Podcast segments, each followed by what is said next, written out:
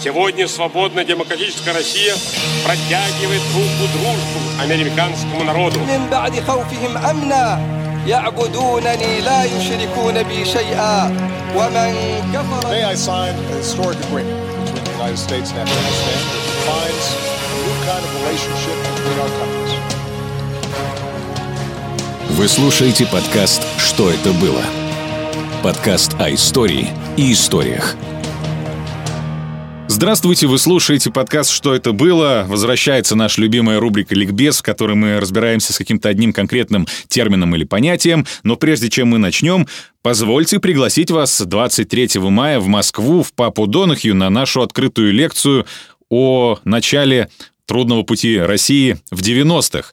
А, Антон Владимирович Шандра прочитает вам прекрасную лекцию, мы поговорим о том, как начиналась Россия, почему развалился Советский Союз, э, кто в этом виноват и что можно было сделать. Э, всех ждем. Билеты появятся в продаже очень скоро. Следите за э, объявлениями и постами в нашей группе ВКонтакте, что это было подкаст. Подписывайтесь, обязательно ставьте колокольчик, чтобы не пропустить уведомления. И увидимся 23 мая в Москве в пабе О'Донухью. Антон Владимирович, здравствуйте, я закончил с обязательной информацией. Здравствуйте. А, Антон Владимирович Шандр, кандидат исторических наук. Сегодня мы с вами хотели поговорить о таком понятии, которое из телевизора, из э, постов в Телеграме, ВКонтакте, в Фейсбуке э, появляется ежедневно фактически. Это геополитика. Давайте разбираться, что же такое геополитика и с чем ее едят. Тем более, что темы актуальны для нашего подкаста. Нам несколько раз указывали на то, что геополитика – это наука, не наука, что вообще надо забыть обо всем об этом и всерьез об этом не рассуждать. Но, в принципе, вещь понятная и а, стара как мир, э, но хочется успокоить э, тех, кто считает, что геополитики не существует, как науки. Я, например, убежден в том, что геополитика – это не наука, это научная дисциплина, э, которая является ответвлением э, такой науки, как э, политология. Ну, кому не нравится политология как наука, давайте назовем все это общим словом обществознание. Ну, в общем, тут много можно всяких приводить примеров, но действительно геополитика в себя включила целый пласт различных гуманитарных знаний, и в этом, кстати, ее ценность. И в этом ее актуальность, и в этом ее важность. А, на мой взгляд, покуда существует вообще понятие геопространства, то есть а, тогда, когда мы говорим о планете Земля, о суше, о воде, как о той территории, где можно а, проводить э, некую жизнедеятельность человеческую, мы говорим о геополитике. Неважно, в каких формах это все выражается. А, собственно, мы можем опять же сказать о том, что сила геополитики стоит в том, что а, здесь сосредоточился междисциплинарный а, подход к изучению таких сложных явлений, как политика, экономика, право, как принятие политических решений, все, что связано с внешней политикой. Поэтому на самом деле э, геополитика не просто так изучается в всех структурах, которые в разных странах касаются ведения э, внешней политики, работ Министерств иностранных дел, все, что связано с, работкой, с работой всяких внешнеполитических структур, ну и в целом ряде государств при подготовке, скажем, военных кадров. Геополитика является военной дисциплиной. Но, скажем, э, я, к сожалению, не знаю, как сейчас, э, не обладаю актуальной информацией, но в свое время в военном университете нашем родном, э, отечественном, обязательно, в обязательную программу входило изучение геополитики. то есть, да, ну и, кстати, если уж опять говорить об этом, в Соединенных Штатах Америки это тоже нормальная практика. Словно говоря, ни один офицер, отправляющийся, скажем, на службу в Ирак или в Афганистан, не э, уходил туда просто так, он точно знал, зачем он туда идет, и это своего рода э, проявление геополитики как уже идеологической составляющей. Геополитика начиналась э, трудно и сложно, как это часто бывает у подобного рода дисциплин в серьезных муках. Э, это был рубеж 19-20 веков, когда вообще обществознание получило Э, особые импульсы. Это было связано с становлением и развитием э, некой такой конечной формы национального государства. Э, именно на рубеже 19-20 веков зарождается политология, э, и именно тогда появляются уже серьезные рассуждения о э, особом предназначении внешней политики, которое сопровождается вот этими некими идеологическими моментами и выливается в определенную политическую практику. То есть появление геополитики было во многом сопряжено с объяснением э, политическими элитами э, для общества тех э, задач и целей, которые они преследуют в конечном счете, проводя ту или иную линию внешней политики. Ну, в конце концов, мы говорим о том, что сформировалась целая группа великих держав, для которых тоже это обстоятельство было весьма серьезным, поскольку вот ну, можно ли это назвать обобществление, да, э, попытки обнародовать как таковую внешнюю политику, они приводили к тому, что ее нужно было как-то объяснять. Геополитика давала очень простые ответы на очень сложные вопросы. Э, понятное дело, что а, геополитика у каждой державы была своя, и это совершенно понятно. А, ну, вот опять же, если там приводить конкретные примеры. Почему а, Российская империя обязательно должна была за Сербию вступать в очень серьезные внешнеполитические международные разборки в Европе? Вопрос, да. С точки зрения обывателя это очень сложно объяснить. А вот с точки зрения геополитики это легко объясняется, потому что Балканы – это традиционные сферы влияния Российской империи.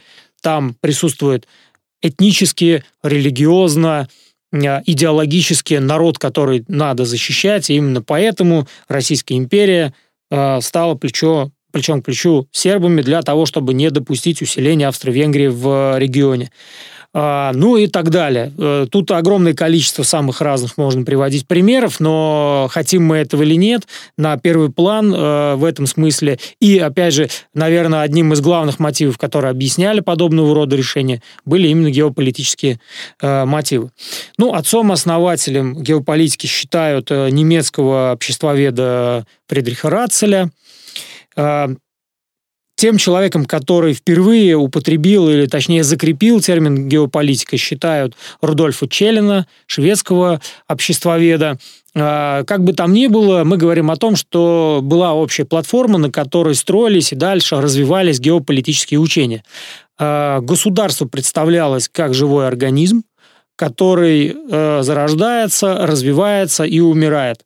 И вот эта а, практика которая существовала в целом ряде значит, учений, она получила название органицистская геополитика, и надо сказать, что действительно до поры до времени э, органицизм был э, ведущим направлением в геополитической мысли. То есть и Рацель, и Челлен, и целый ряд других э, геополитологов рассуждали, исходя из того, что у каждого государства есть свое предназначение на планете Земля, и э, в любом случае важнейшими факторами, которые влияют на развитие любого государства, это, как и у любого другого живого организма, все то, что связано с дыханием, питанием, ростом, там, ну и так далее, да, всеми э, признаками живой природы. Э, Национал-социалистической рабочей партии Германии или те, кто как-то с э, идеологией фашизма был связан. Это все то, что появлялось именно тогда, еще в начале 20 века.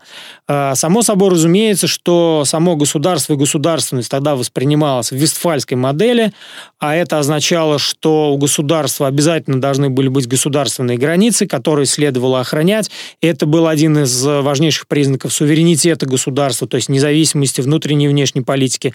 Ну а в соответствии с этим э, государство должно было приобретать какие-то новые территории с определенным смыслом. И как раз первые геополитические учения а, были направлены на то, чтобы а, эти моменты объяснять, создавать ну, определенного рода импульсы и мотивы для проведения внешнеполитического курса. Вообще, если мы углубляемся в историю становления геополитики, то, конечно, все эти рассуждения о природно-климатических условиях, которые влияли на жизнь народа, появились очень-очень давно. Еще древние греки принципе, отмечали наличие нескольких температурных поясов или нескольких э, зон обитания э, человека, в которых человек себя чувствовал более комфортно или менее комфортно. Ну и, скажем, Агрессивность персов объяснялась тем, что они живут в более сложных условиях, чем греки. Понятно, почему э, греки, опять же, более цивилизованы якобы были, чем персы. Э, продолжили эту традицию римляне. В средние века, опять же, эта традиция продолжилась. Несколько она отступила на второй план просто потому, что господствовала религиозная картина мира. А вот э, с эпохой Возрождения можно сказать, что э, вот эта геоцентрическая э, теория и переключение внимания людей с космоса на планету Земля опять вернуло интерес человека к себе самому, к пространствам, тем более, что это было время великих географических открытий. А, Все это в конечном счете к пространству вернуло интерес человека. И в веке 20 э, геополитика, опять же, э, начинает быть разной, поскольку внешнеполитические реалии меняются, поскольку меняется представление э, целого ряда э, представителей политических кругов о том, что такое внешняя политика и что такое земное пространство. Ну, еще и потому, что Первая мировая война в конечном счете в очередной раз поставила вопрос о военно-стратегическом значении той или иной территории. И Кроме того, э, естественно, существовал колониальный миропорядок, а он предполагал обязательное э, внимание к вопросам контроля над территориями, причем весьма обширными. Э, проблема была только в том, и мы, в принципе, это обсуждали, что в 20 веке история становится подлинно всемирной, что в процессы включают совершенно новые народы, а это новые задачи для, опять же, э, тех или иных э, представителей обществоведческих кругов, которые должны были вырабатывать новые э, понятия и представления о том, что такое внешняя политика. И здесь геополитика опять оказалась очень важной. Правда, она оказалась несколько испачкана э, такой практической стороной деятельности нацистской Германии. И, кстати говоря, в основном э, эти моменты связывают с появлением учений Карла Хаусхофера, одного из э, выдающихся представителей э, геополитики как таковой. Но, на мой взгляд, Хаусхофер оказался в большей степени жертвой эмоций, хотя надо, опять же, называть вещи своими именами. Действительно, Хусхофер был в части у нацистов до поры до времени. Его учение признавали основополагающим. В конце концов, Хусхофер был одним из тем, тех людей, которые пытались приступить к ревизии Версальского миропорядка, который установился, ну, минимум в Европе после Первой мировой войны. Э, Хусхофера действовала самостоятельная исследовательская школа, выпускники которой потом, насколько я знаю, разбрелись по всему миру.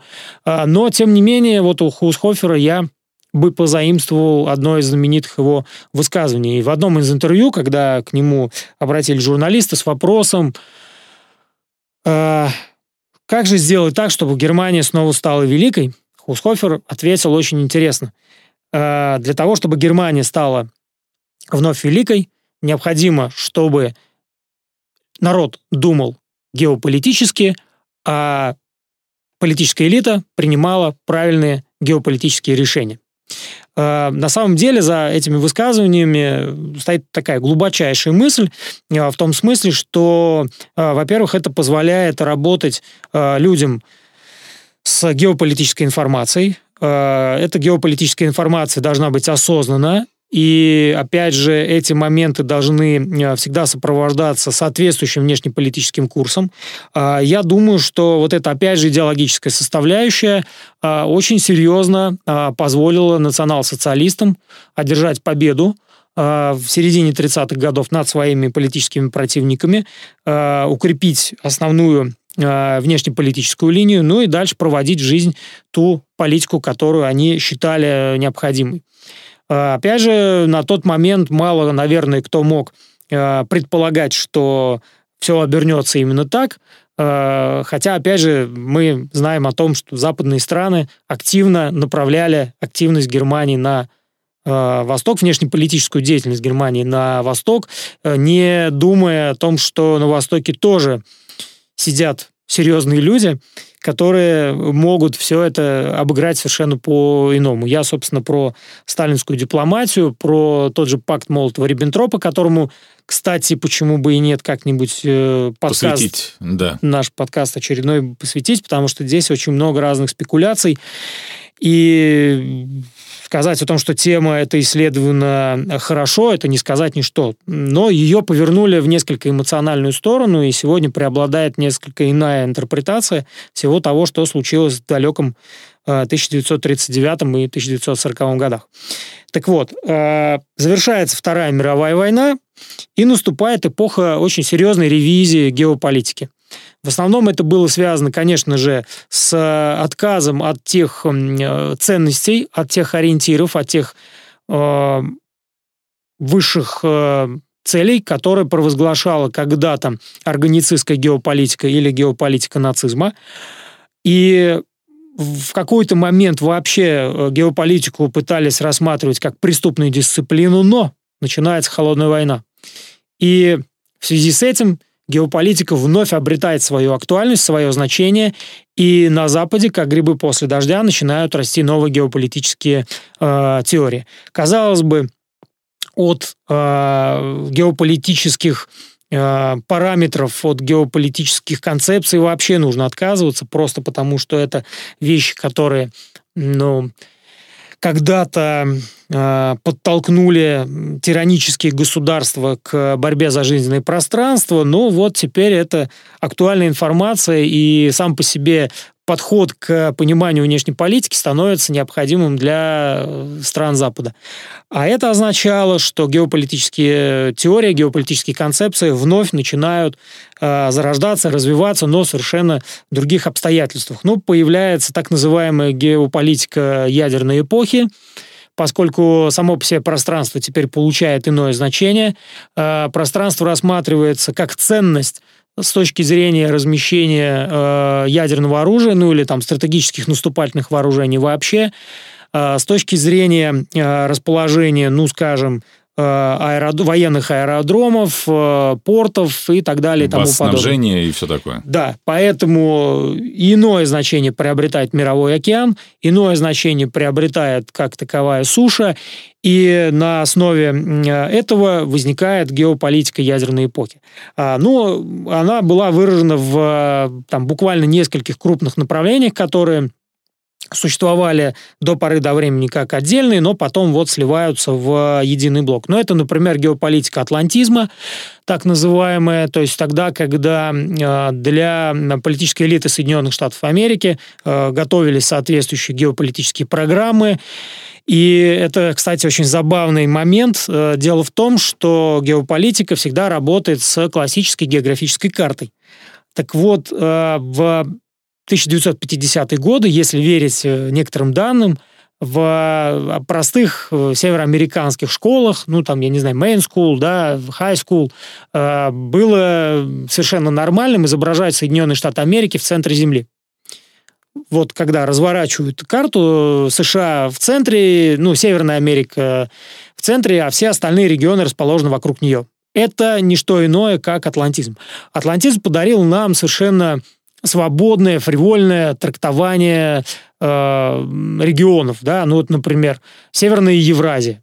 Это понятие, которое во многом было э, создано как раз Э, геополитикой. Или я встречал такое понятие Балтийско-Черноморский регион. Что под ним подразумевается? Ну, вероятно, вот Россия или все то, что проходит вдоль границы Европы. Но это, повторяю, не что иное, как атлантистская традиция в геополитике. Э, возрождается полицентрическая геополитика, поскольку Европа оказалась в очень непростых ситуациях, э, в очень непростой ситуации, да, на востоке это э, Советский Союз, на западе это США, а что же делать когда-то великой и непокоренной никем Европе?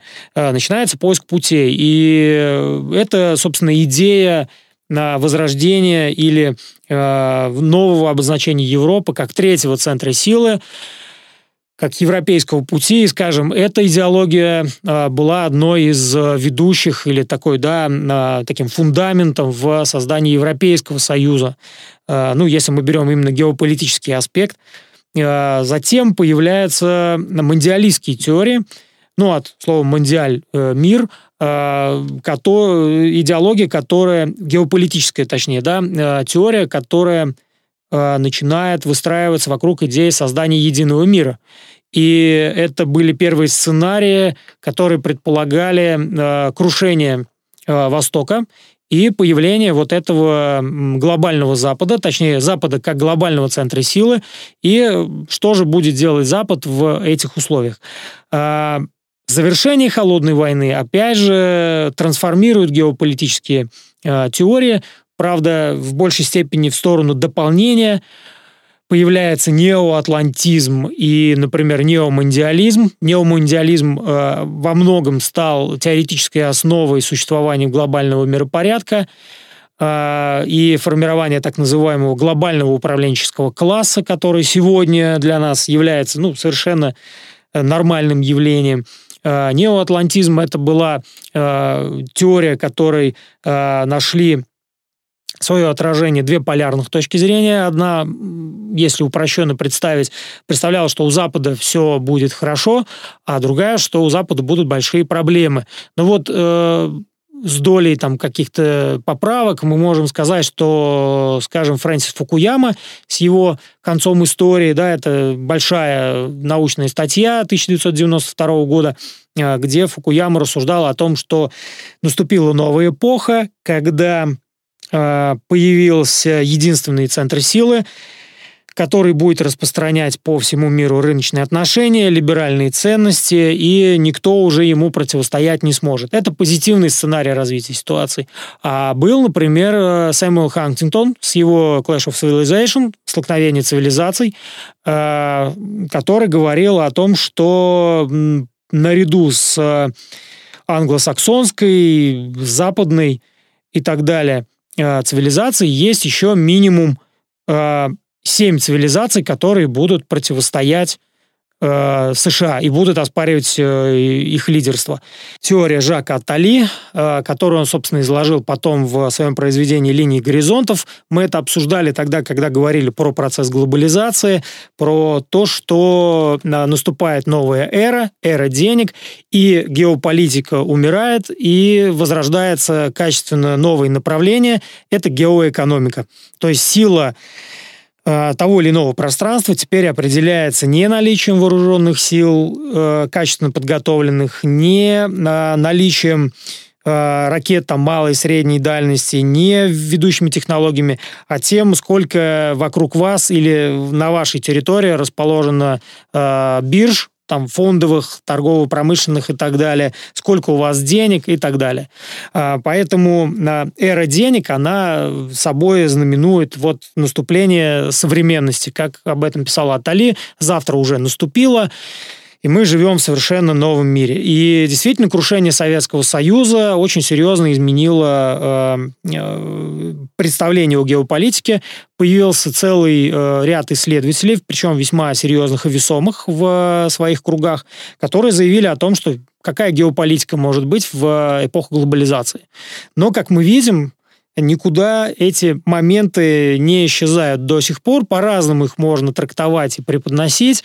А, можно без конца говорить о мировом сговоре, а можно а, говорить о том, что противостояние на планете Земля продолжается, и, соответственно, сама ценность э, пространства, сама ценность территории как таковой э, имеет место быть. Если мы говорим про геополитику, с теоретической точки зрения здесь есть э, ряд интересных моментов. А, ну, на мой взгляд, которые можно обозначить. А, первый момент – это принцип геополитического дуализма э, который утверждает, что вся история человечества – это не что иное, как противостояние суши и моря. То есть геополитический дуализм говорит о том, что э, существует телурократия и таласократия, которые, в принципе, предполагают разные версии организации политической власти на тех или иных территориях. А, Афины и Спарта, Советский Союз и Соединенные Штаты Америки. И вот, вот это все в конечном счете формирует а, так или иначе какие-то вневременные а, характеристики, э, геополитики, то есть она существует очень давно и будет существовать всегда, потому что есть, в принципе, разные способы организации э, власти. Это абсолютно непримиримые между собой принципы, и сосуществовать э, в этих условиях практически невозможно. Э, есть, э, опять же, учение, интересное геополитическое учение о вневременности геополитики, то есть э, геополитика не имеет как таковых исторических рамок. И, ну, как пример, да, кто начал первым э, пытаться выходить к Балтике? Ну, если мы берем исторический контекст, да, историческую науку, нам, э, наверное, чаще всего будут говорить о Петре Первом а, о Северной с точки зрения войне. России. Я уж просто про викингов, про датчан, про э, норвежцев. Да, я прошу прощения, да, именно про, про Россию. Мы, наверное, да, можем говорить о, значит, Петре Первом. Но с точки зрения геополитики, одним из первых, кто всерьез бился за выход к Балтике, был Иван IV Грозный. Ну, и... Иванград, и э, осада Да. Копорья. Да, да, да.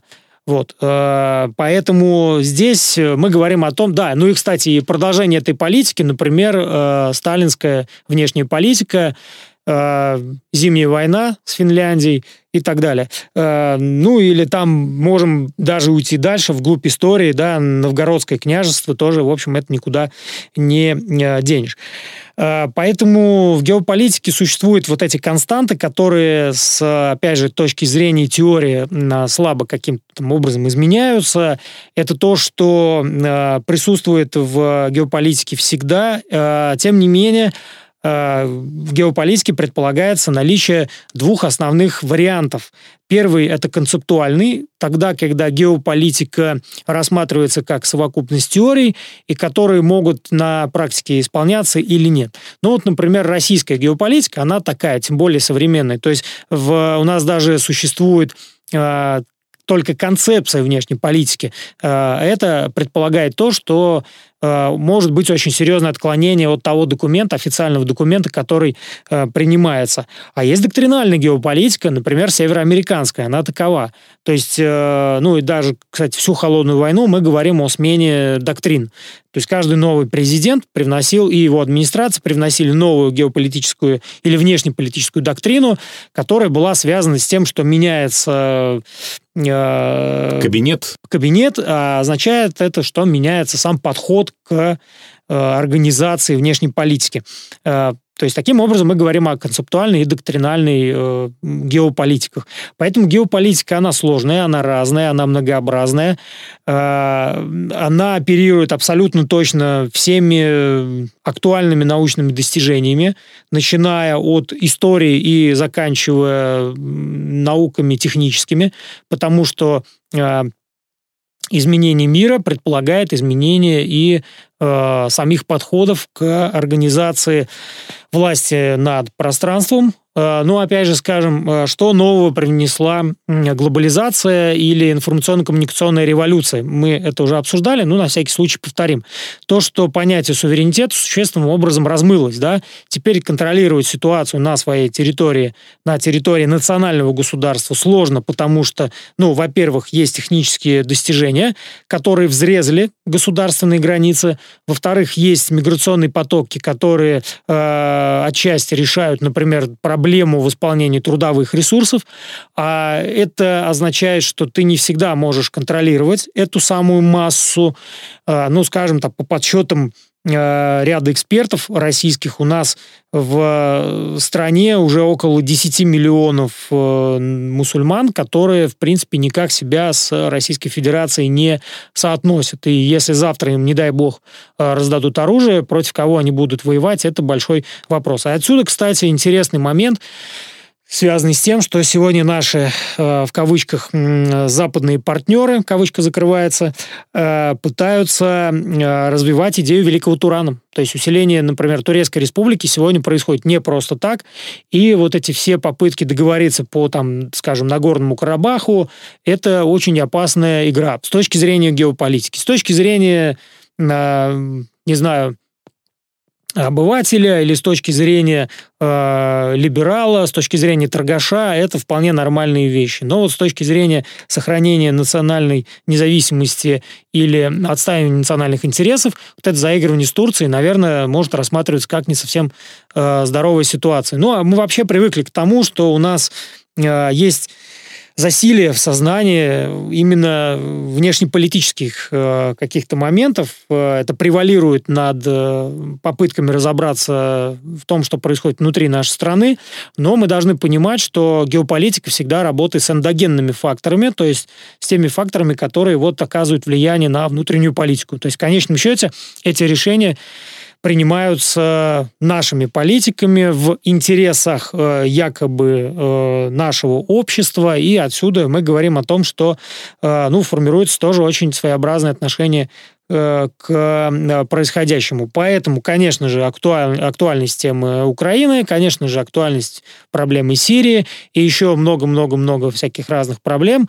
Но вот внутренняя политика наш народ интересует куда менее сильно.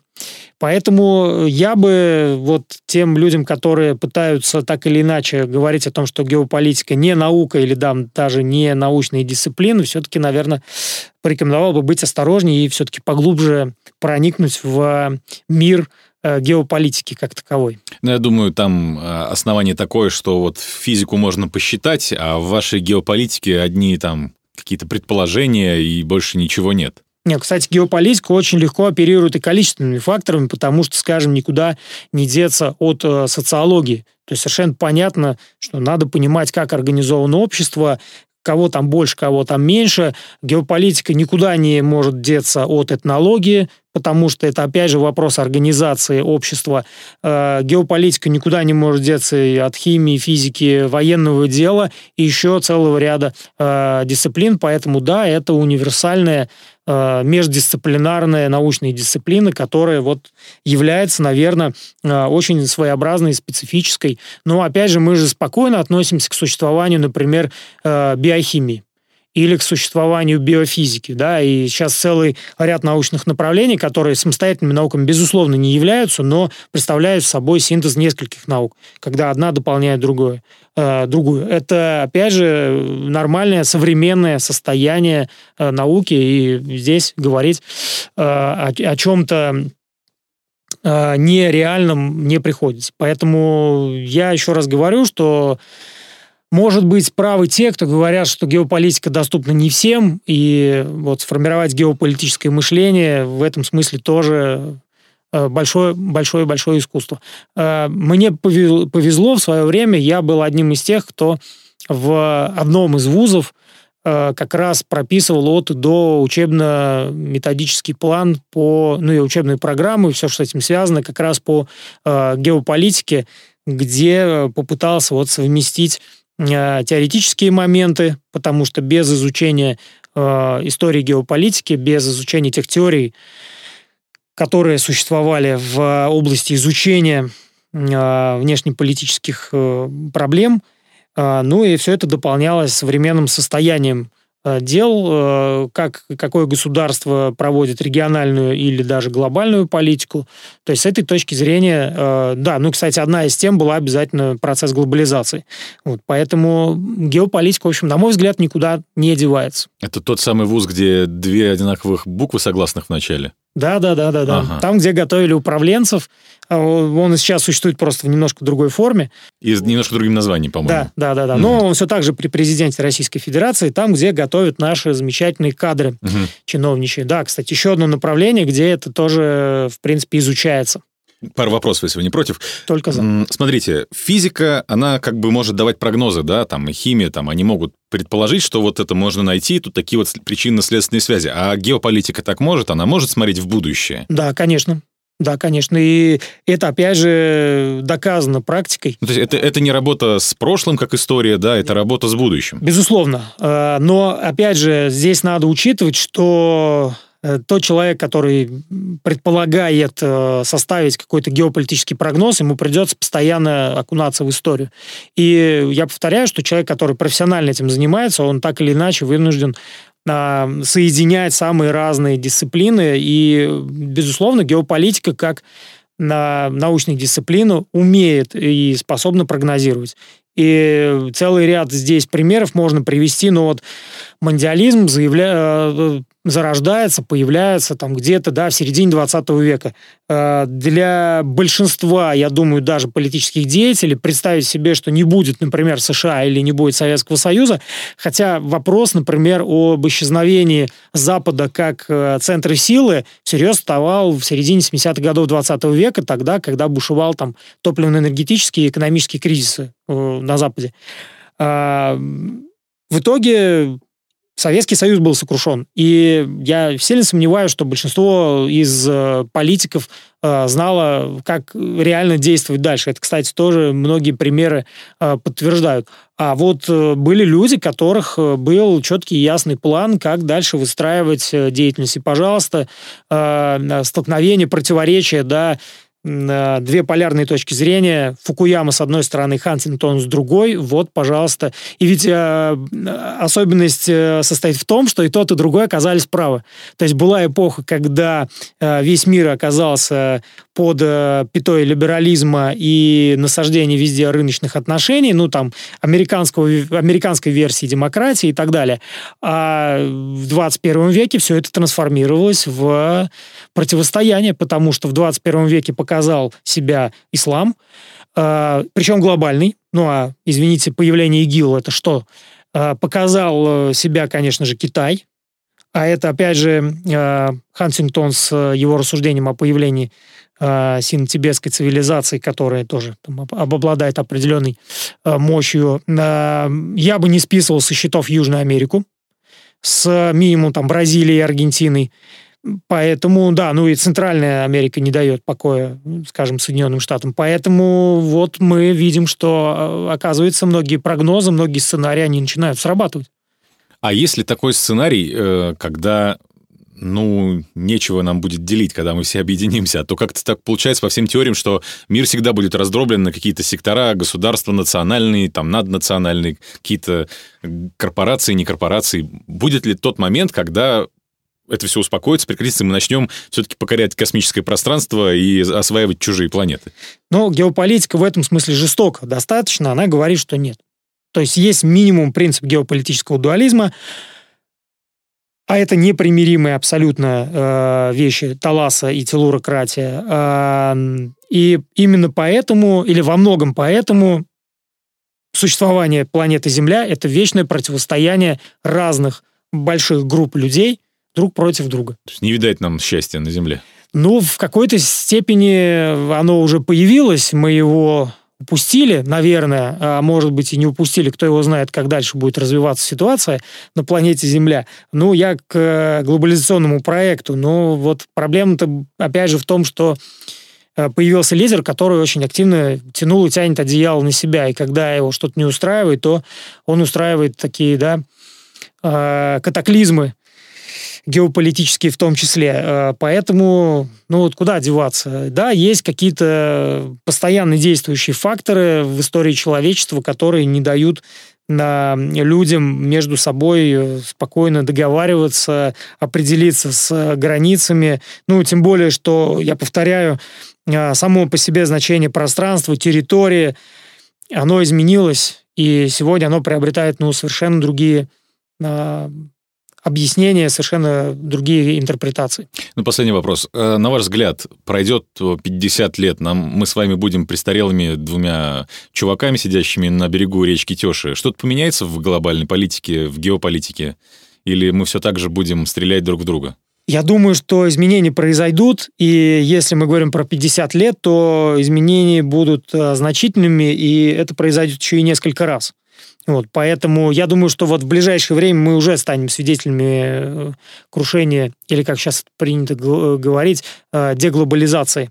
Чем это закончится, сказать сложно. И опять же, это вот самые разные сценарии. Я думаю, что здесь опять геополитика окажется очень востребованной, потому что, скорее всего, э, активизируются люди философского склада ума, э, люди, которые очень хорошо разбираются в международных отношениях, внешней политике, и они представят какие-то свои теории. Хотя я, насколько знаю, количество и качество исследований на Западе в этом смысле э, не снижалось никогда. Э, там огромное количество работ, которые так или иначе предполаг... ну, выстраивают разные предположения, предлагают разные версии развития событий. У нас, к сожалению, в этом смысле все э, гораздо скуднее в стране. Надеюсь, что ситуация изменится. Хотя в этом смысле я пессимист. Я вижу только обратное, к сожалению, деградации наших э, школ международных исследований и попытки э, постоянно угодить Э, тем трендам, которые существуют, скажем, в политике, проводимой Министерством иностранных дел Российской Федерации. Ну, мы скажем, что нужно обязательно заниматься самообразованием. Ребята, не опускайте руки, читайте умные книги, э, слушайте наш подкаст, естественно, где вы еще услышите... Ну, как вариант. Где вы еще просветитесь, да. Поэтому, ну, шутки шутками, но на самом деле самообразование, самопросвещение — это единственный вариант выжить в нашем современном мире. Ну, в конце концов, может быть, наш сегодняшний подкаст, в котором, конечно, нельзя было уместить вот все о геополитике, потому что, я повторяю, это целый учебный курс. А, в принципе, в некоторых вузах я знаю, что год отводится на изучение так вот, э, может, для многих э, наш сегодняшний подкаст станет стимулом к тому, чтобы что-то почитать. У нас есть, кстати, неплохие работы, неплохие сборники по этому поводу. Ну, например, такой есть Юрий Тихонравов, который еще давным-давно, там лет 20 назад, э, сделал очень хорошее учебное пособие по этому поводу. Читайте, наслаждайтесь. Много интересного здесь можно встретить. Подписывайтесь на наш подкаст, оставайтесь с нами. Мы расскажем обо всем, как только, так сразу. Спасибо, Антон Владимирович. Всем добра.